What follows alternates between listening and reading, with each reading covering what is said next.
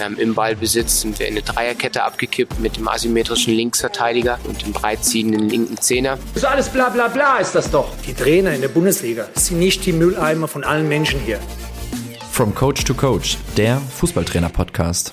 Sie haben Geschichte geschrieben. Europameister und Weltmeister in einem Jahr. Deutschlands U17-Fußballer haben ein ganzes Land wieder stolz gemacht. Einer der Hauptprotagonisten dieser Erfolgsgeschichte? Christian Wück. Knapp drei Jahre lang hat er den Jahrgang 2006 geformt und gefördert. In dieser und der nächsten Folge von From Coach to Coach spricht der Fußballlehrer über seine Arbeit als Auswahltrainer, Meilensteine auf dem Weg in die Geschichtsbücher und warum ihm bei seinen Spielern wichtig ist, dass Kommunikation keine Einbahnstraße ist. Und damit herzlich willkommen, Christian Wück. Hallo und vielen Dank für die Einladung. Ja, gerne, nicht dafür. So, jetzt ist es ja schon rund sechs Wochen her, dass ihr in Indonesien das Finale gegen Frankreich gewonnen habt, nach dem Europameistertitel im vergangenen Sommer, dann auch Weltmeister geworden. Hat die Zeit jetzt so ein bisschen gereicht, um alles zu reflektieren, sacken zu lassen, alle Nachrichten auch nochmal zu beantworten? Ja, es äh, ist natürlich immer noch sehr präsent. Wenn man sowas erleben darf in dieser außergewöhnlichen Atmosphäre in Indonesien, dann bleibt sowas natürlich für immer. Und ähm, die Erinnerungen ähm, sind immer noch sehr, sehr präsent. Und ja, wir, wir schweben immer noch so ein bisschen auf, auf Wolke 7, weil wir natürlich auch wissen, dass das, was wir erreicht haben mit dem Jahrgang, was der Jahrgang erreicht hat, schon was Außergewöhnliches war. Es ist mit Sicherheit keine Frage, die jetzt ganz einfach mit drei Worten zu beantworten ist. Aber jetzt auch noch mal im Nachgang mit der Zeit alles noch mal reflektieren zu können. Was ist denn für dich der größte Faktor gewesen, damit ihr so erfolgreich wart? Ich glaube, der größte Faktor war die Zusammenstellung des Teams und dass wir es hinbekommen haben, dem Team klarzumachen, dass jeder Einzelne ein Baustein ist, um Erfolg zu haben und dass jeder Einzelne wichtig ist in seiner Rolle und dass jeder seine Rolle angenommen hat. Es war ja auch immer die Rede davon, dass nicht nur einfache Charaktere in der Mannschaft sind. Ähm, wie, wie bist du damit umgegangen? Ich meine, dir war das ja bewusst, dass äh, Spieler wie Paris Brunner einfach einen gewissen Charakter haben und das sicherlich auch förderlich ist für so eine für so eine Teamchemie für so eine Gruppe. Aber kannst du uns so ein bisschen mit reinnehmen? Weil ich meine das betrifft ja auch jeden Trainer in der Kaderzusammenstellung vor einer Saison wo man sich darüber Gedanken gemacht welche Typen welche Spielerprofile will man haben. Aber jetzt speziell für die Turniere ähm, was was hast du da genau für einen Schlüssel vielleicht, an, wo du sagst, so und so viele Special Character kann man sich leisten, braucht man vielleicht auch oder gibt es da so ein Verhältnis? Ich glaube, das kommt auf die, wirklich auf die, die Spieler an, die man hat. Ähm, ich glaube, man muss darauf achten, dass man vom Verhältnis her natürlich ähm, mehr, ich sage jetzt mal in Anführungsstrichen, Schwiegersöhne im Team hat. Aber dass die Gangster einfach dann eben auch Spiele selbst entscheiden können. Und das war einfach eine, eine perfekte Mischung, die wir gefunden haben zwischen diesen Gangstern und Schwiegersöhnen, weil wir einfach gemerkt haben, dass wir defensiv sehr, sehr stabil gespielt haben und vorne immer in der Lage waren, in der Offensive ähm, über individuelle Leistungen, über individuelle Glanzpunkte eben auch Siege einzufahren. Und ich glaube, dass dieses Verhältnis einfach sehr, sehr gut war. Und ich, der, der Faisal Hachawi, mein, mein defensiver Sechser, hat irgendwann mal im Nachgang gesagt, egal wer den Ball verloren hat, jeder ist hinterhergelaufen und hat versucht, den Fehler wieder, wieder gut zu machen. Und ich glaube, das war das, das größte Geheimnis, um Erfolg zu haben. Ich habe es in der Anmoderation ja auch schon ge gesagt. Ähm, ihr wart in Indonesien, aber ganz viele in Deutschland haben zugeschaut. Sky hat ja auch die Spiele dann irgendwann live äh, übertragen, kostenlos. Und das Interesse war ja schon groß. Also ich weiß nicht, wann bei einer U17-Weltmeisterschaft jemals so viele zugeschaut haben. Klar, weil ihr auch erfolgreich wart, aber eben auch von der Art und Weise hat sich, obwohl so viele Flugkilometer dazwischen waren, das übertragen. Also ich persönlich saß vom Fernseher, teilweise war es ja auch morgens dann die Spiele, haben wir in der Redaktion zusammengeschaut und ähm, gedacht, hey, damit kann man sich identifizieren. Es hat so Spaß gemacht. Es war wie du sagtest, äh, oder wie, wie dein Spieler auch sagte, ihr seid die extra Meter für die Mannschaft gegangen. Das funktioniert ja nur in einem gescheiten Teamgefüge, in einer Teamchemie, wo man das Gefühl hat, hey, es lohnt sich, über meine eigene Grenze zu gehen. Aber wie kam es, diese Teamchemie? Das ist ja auch nichts, was von heute auf morgen passiert, oder? Da mussten ja auch bestimmte Ereignisse sein, bestimmte Erlebnisse zusammen. Genau, ich glaube, das ist unser erster Meilenstein gewesen, wo wir diesen Prozess in, äh, ins Laufen gebracht haben. Und dieser erste Meilenstein, der ist komischerweise in Clairefontaine in, äh, in Frankreich passiert, wo wir mit der U16 zwei Freundschaftsländerspiele äh, gegen Frankreich hatten und wir dort angekommen sind und äh, eine Trainingseinheit abgeliefert haben, die einfach nur schlecht war und schlecht in jeglicher Hinsicht. Das heißt, die Spieler waren nicht motiviert, die Spieler machten den Eindruck, müde zu sein, die Spieler waren technisch sehr, sehr schlecht, haben einfache Fehler gemacht und ich habe mir das Ganze angeschaut, bin immer distanzierter geworden, immer ruhiger geworden, habe das Training laufen lassen und geplant war eigentlich eine Stunde mit den Jungs zu trainieren.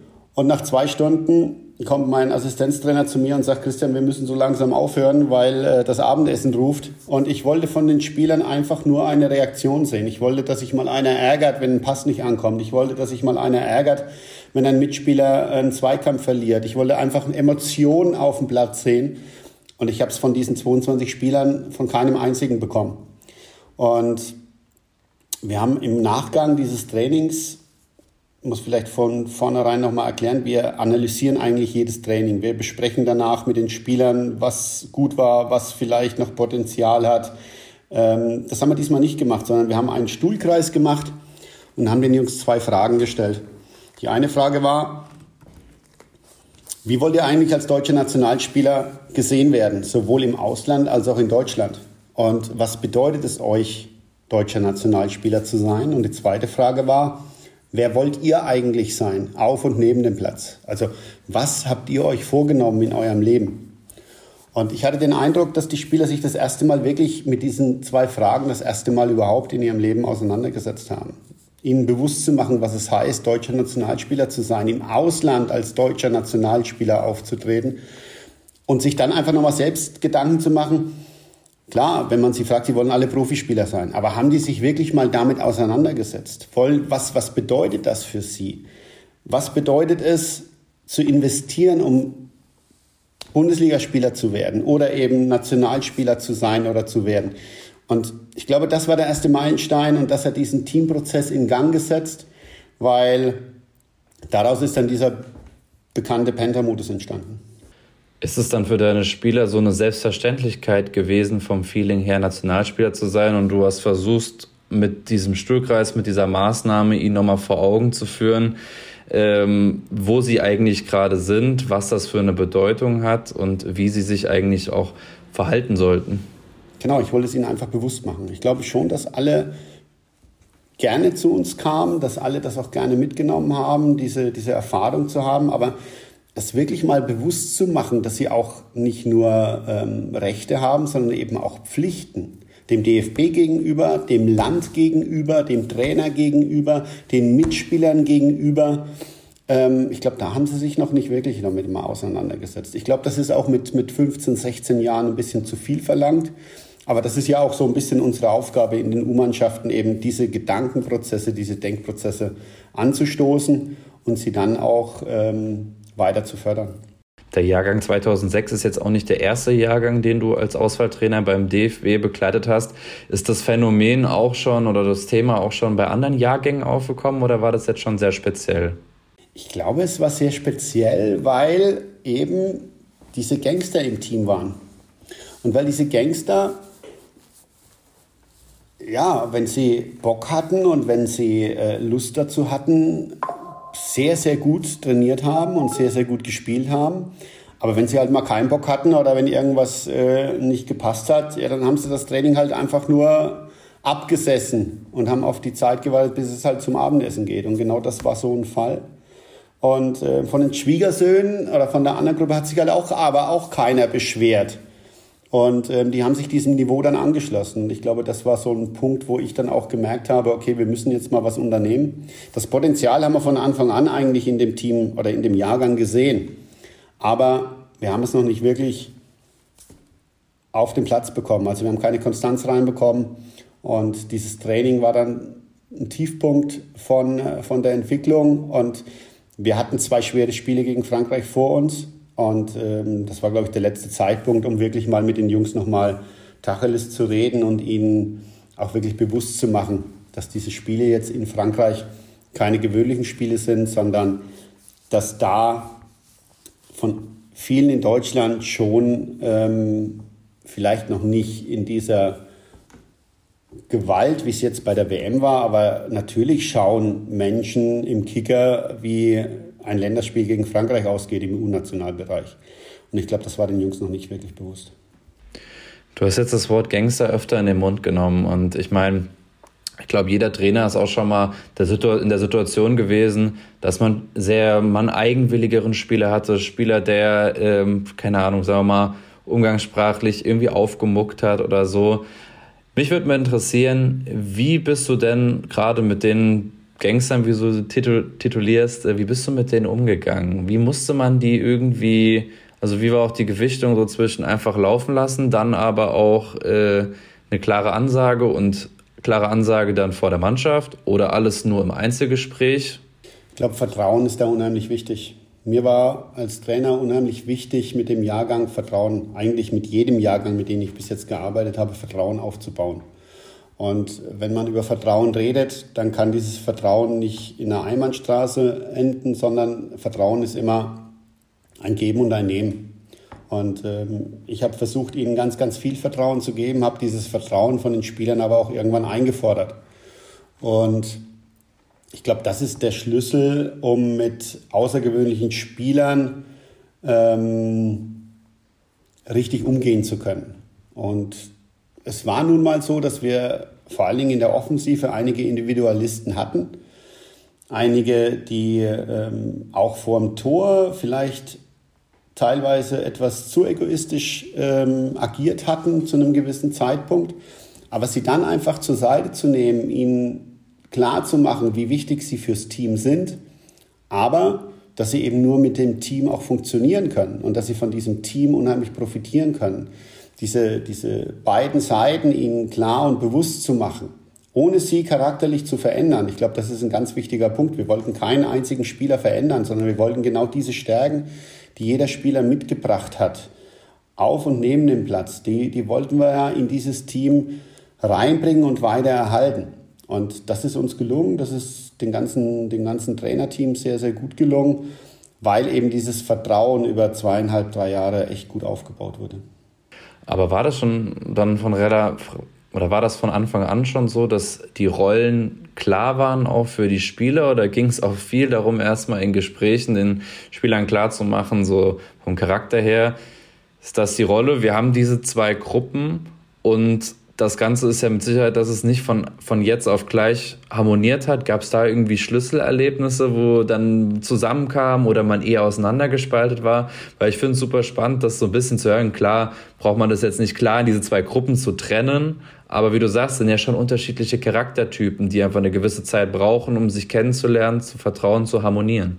Also ihr dürft mich jetzt nicht falsch verstehen. Diese Gangster und diese Schwiegersöhne, die haben sich nie äh, gegenseitig ausgespielt. Oder es war nie so, dass, dass sie ähm, einen nicht angespielt haben oder, oder gegeneinander agiert hatten. So, so war das nie. Aber es war schon so, dass sie ihren Nutzen nicht erkannt hatten.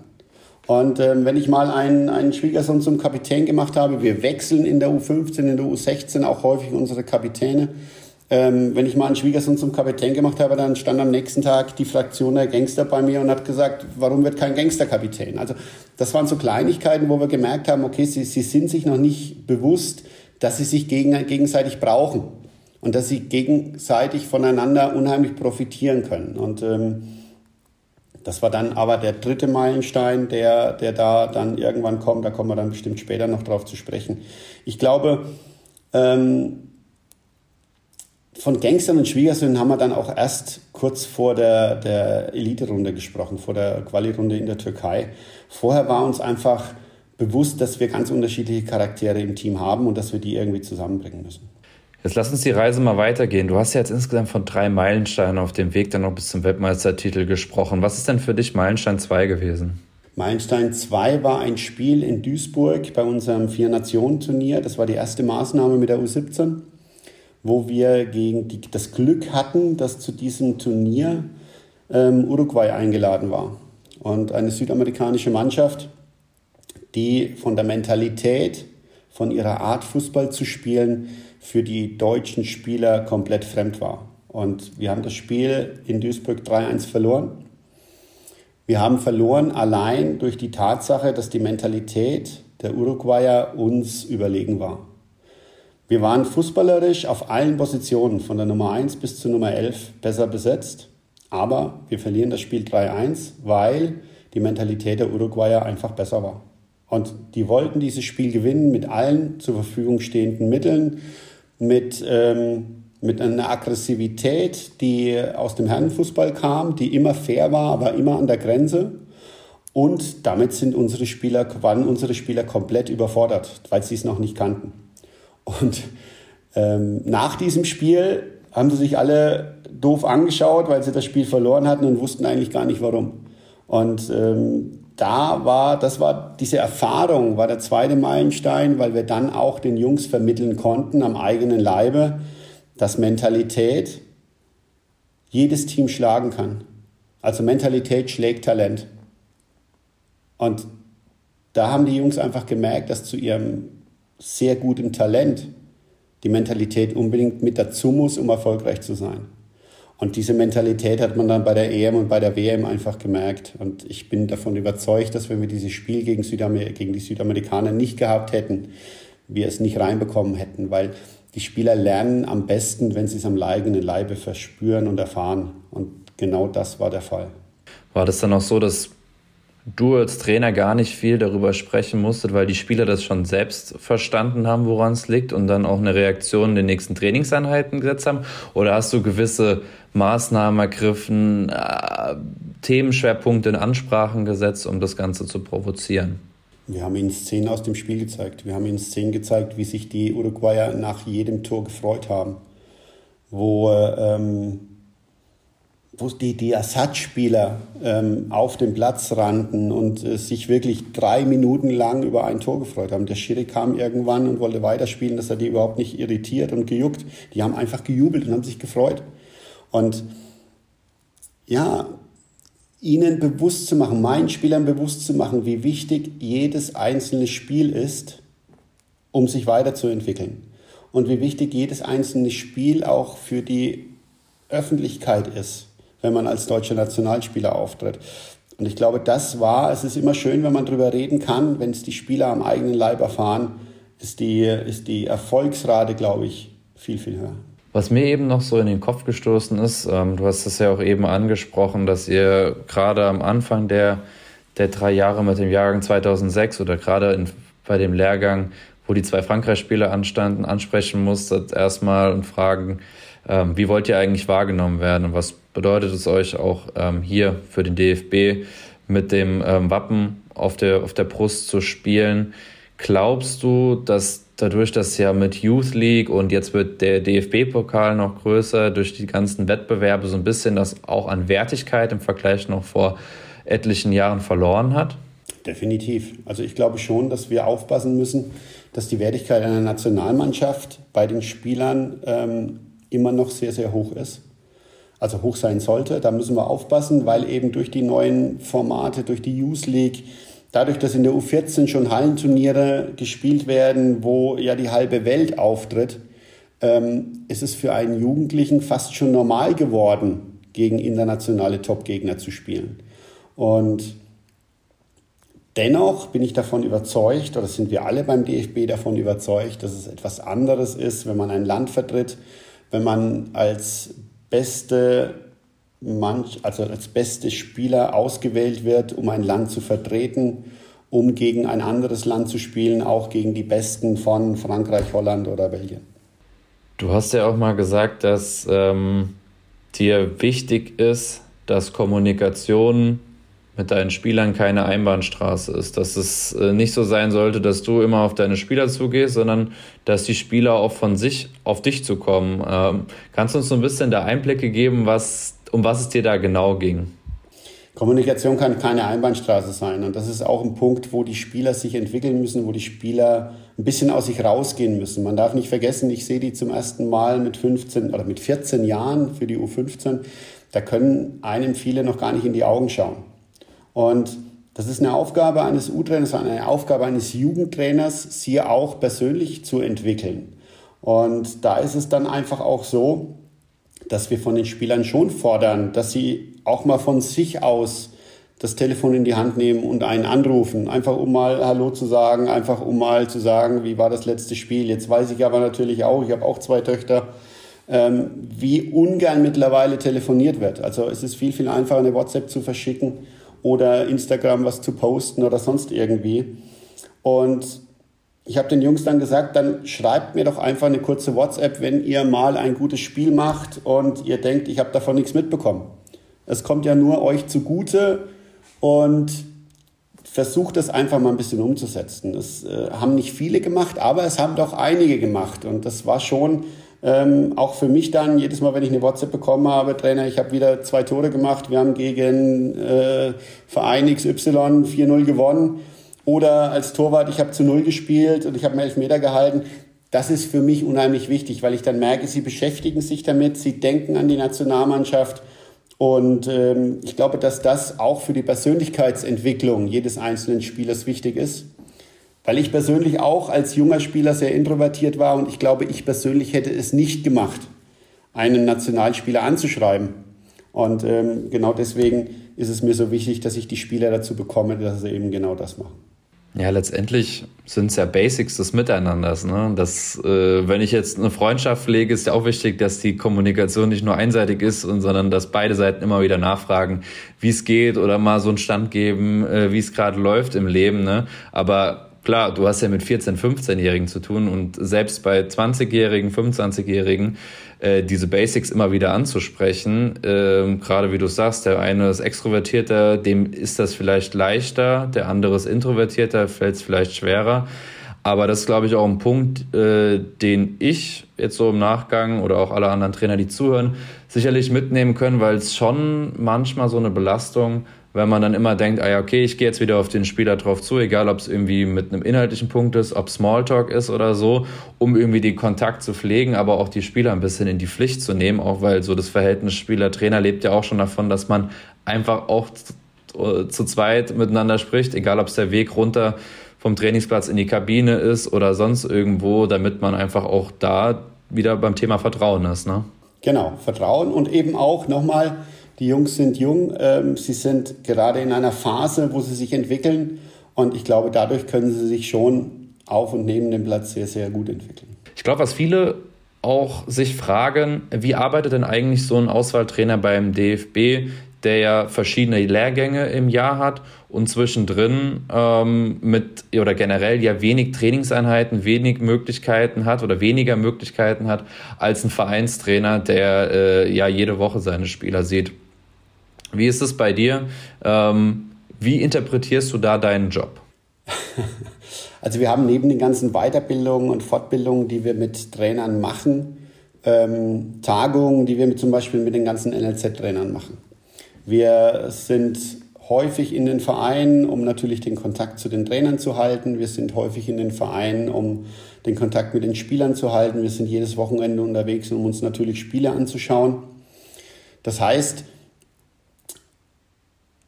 wir sind eigentlich neben den Lehrgängen, weil die Lehrgänge, die wir haben, ähm, ja, das ist je nach, je nach Jahrgang, den wir haben, je nach Altersstufe, die wir haben, mal mehr, mal weniger.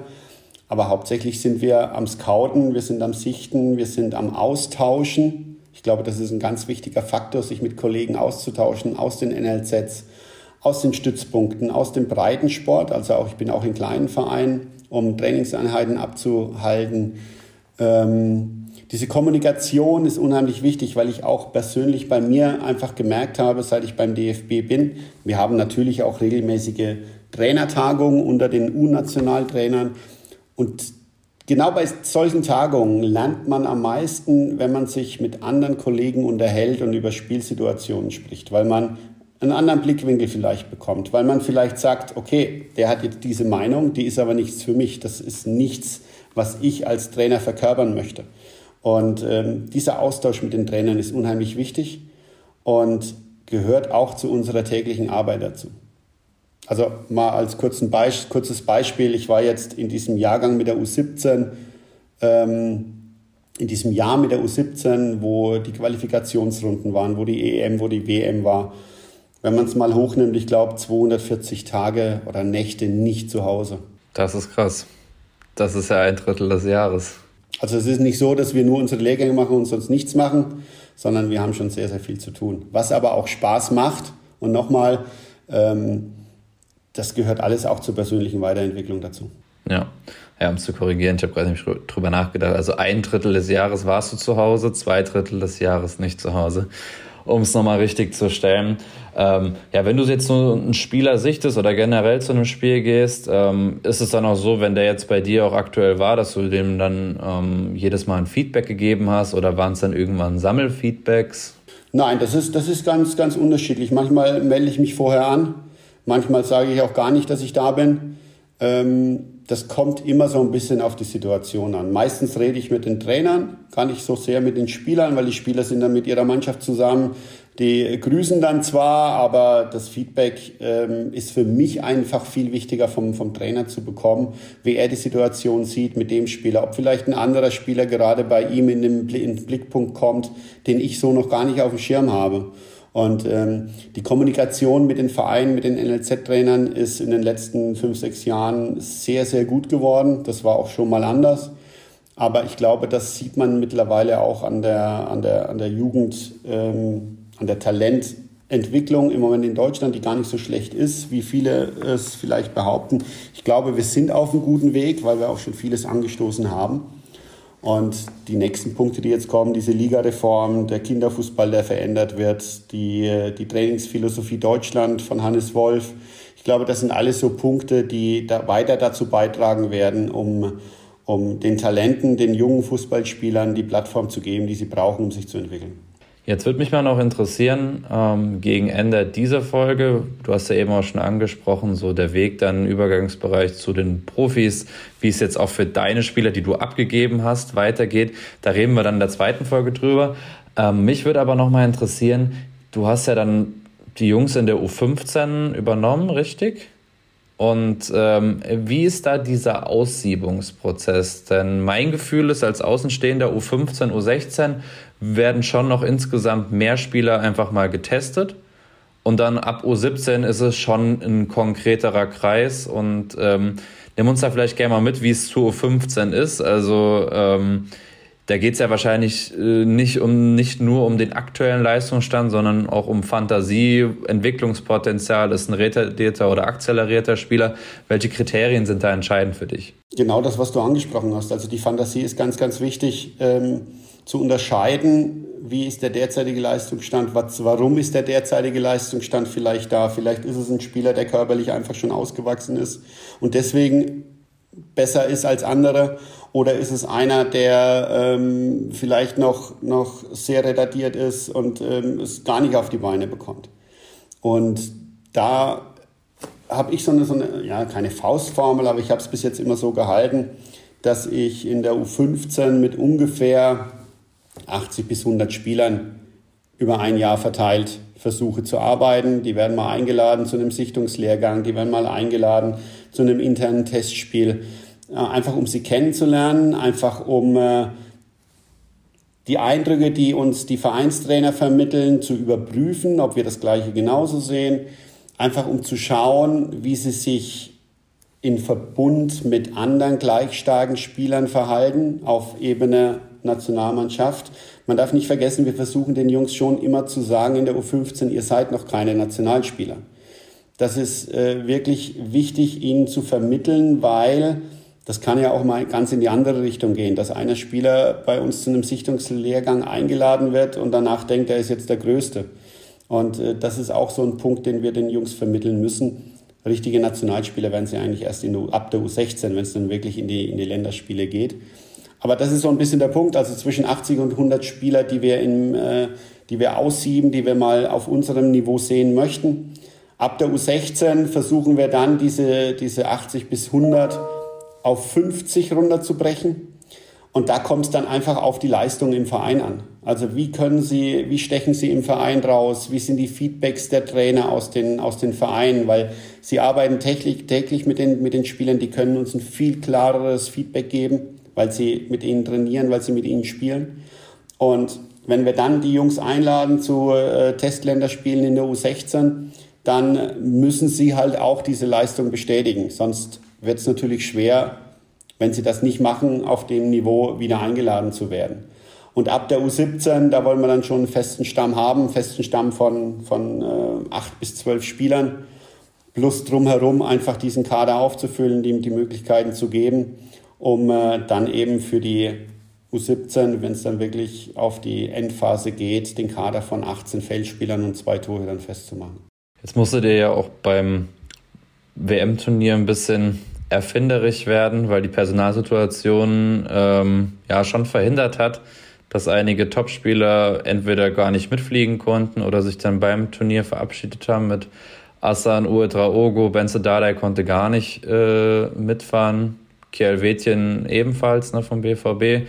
Maxim Dahl äh, hier aus meiner Heimat aus Mainz, äh, der, den habt ihr mitgenommen, weil er das EM-Turnier mitgespielt hat, weil er da eine, eine, eine, ja, eine prägende Säule war, dann sich verletzt hatte, aber ist noch rechtzeitig fit geworden und äh, der hatte dann auch noch gespielt. Aber da ging es ja dann auch darum, so ein bisschen zu schauen, wie belastbar ist er überhaupt und wie viel kann er der Mannschaft geben, oder? Ja, wenn man, wenn man jetzt nochmal rückblickend schaut, hatten wir bei der Europameisterschaft einen viel stärkeren Kader, Kader äh, zusammen als jetzt bei der Weltmeisterschaft. Deswegen ist diese Weltmeisterschaft nochmal für mich ähm, höher anzusetzen als die Europameisterschaft, die wir, die wir erreicht haben, weil eben so viele Rückschläge kamen. Wir haben nach der Gruppenphase den äh, Charles Herrmann verloren, der sich im Spiel gegen Spanien eine Muskelverletzung geholt hat. Ähm, wir hatten mit Almugera Kabar auch ähnlich wie bei Maxim Dahl einen Spieler dabei, den wir eigentlich aufbauen mussten, weil er eine schwere Verletzung im Vorfeld der WM hatte. Aber beide Spieler, Almo und äh, Maxim Dahl, sind aus meiner Sicht, aus meiner Überzeugung unheimlich wichtig fürs Team. Und wir wollten ihnen die Zeit geben, um zumindest punktuell für uns auf dem Platz wichtig zu werden. Und das haben wir erreicht auch wenn es äh, vielleicht nicht ganz optimal war, weil wir uns von der Entwicklung, von der, von der konditionellen Entwicklung, ähm, hatte ich mir persönlich ein bisschen mehr versprochen, aber die Jungs haben es nicht hinbekommen. Aber wenn man sieht, Almo schießt uns zum Weltmeistertitel als Elfmeterschütze, als letzter Elfmeterschütze, ist auch so ein bisschen eine Geschichte, die diese WM geschrieben hat. Ja, eine schöne Story. War das für die Spieler aber auch ein Thema, dass an sich der Kader von der individuellen Qualität ähm, dann schwächer war als im Sommer? Gar nicht. Überhaupt gar nicht. Auch für mich nicht. Ich sage ja erst, erst im Nachgang, äh, wenn man das Ganze mal Revue passieren lässt, wie viel Talent auf dem Platz gefehlt hat, allein durch Assan, allein durch Benze, durch Kiel, die, die alle nicht dabei waren. Aber es war nie ein Thema. Und ich glaube, dass dieses Thema ist wieder zurückzuführen, dass es nicht hochgekommen ist über dieses Vertrauen. Dass die Jungs dem Trainerteam vertraut hat, die stärkste, das stärkste Team auf ähm, den Platz zu stellen. Und ja, die Jungs haben es bravourös gemeistert. Ein gutes Schlusswort zu Folge 1 äh, im Gespräch mit Europameister und Weltmeister Christian Wück. Du hast ja schon von den drei Meilensteinen gesprochen. Über zwei haben wir ja schon gesprochen mit den Spielen gegen Frankreich, aber auch als zweites das Spiel gegen Uruguay, was ja letztendlich so ein Best-Practice-Beispiel war. Über Meilenstein 3 und alles weitere rund um, um deine Tätigkeit beim DFB, deine Ansichten sprechen wir dann in der nächsten Folge. Daher wieder reinhören. Liebe From Coach to Coach Zuhörerinnen. Ansonsten wünsche ich euch bis nächste Woche. Alles Gute. Macht's gut. Ciao, ciao.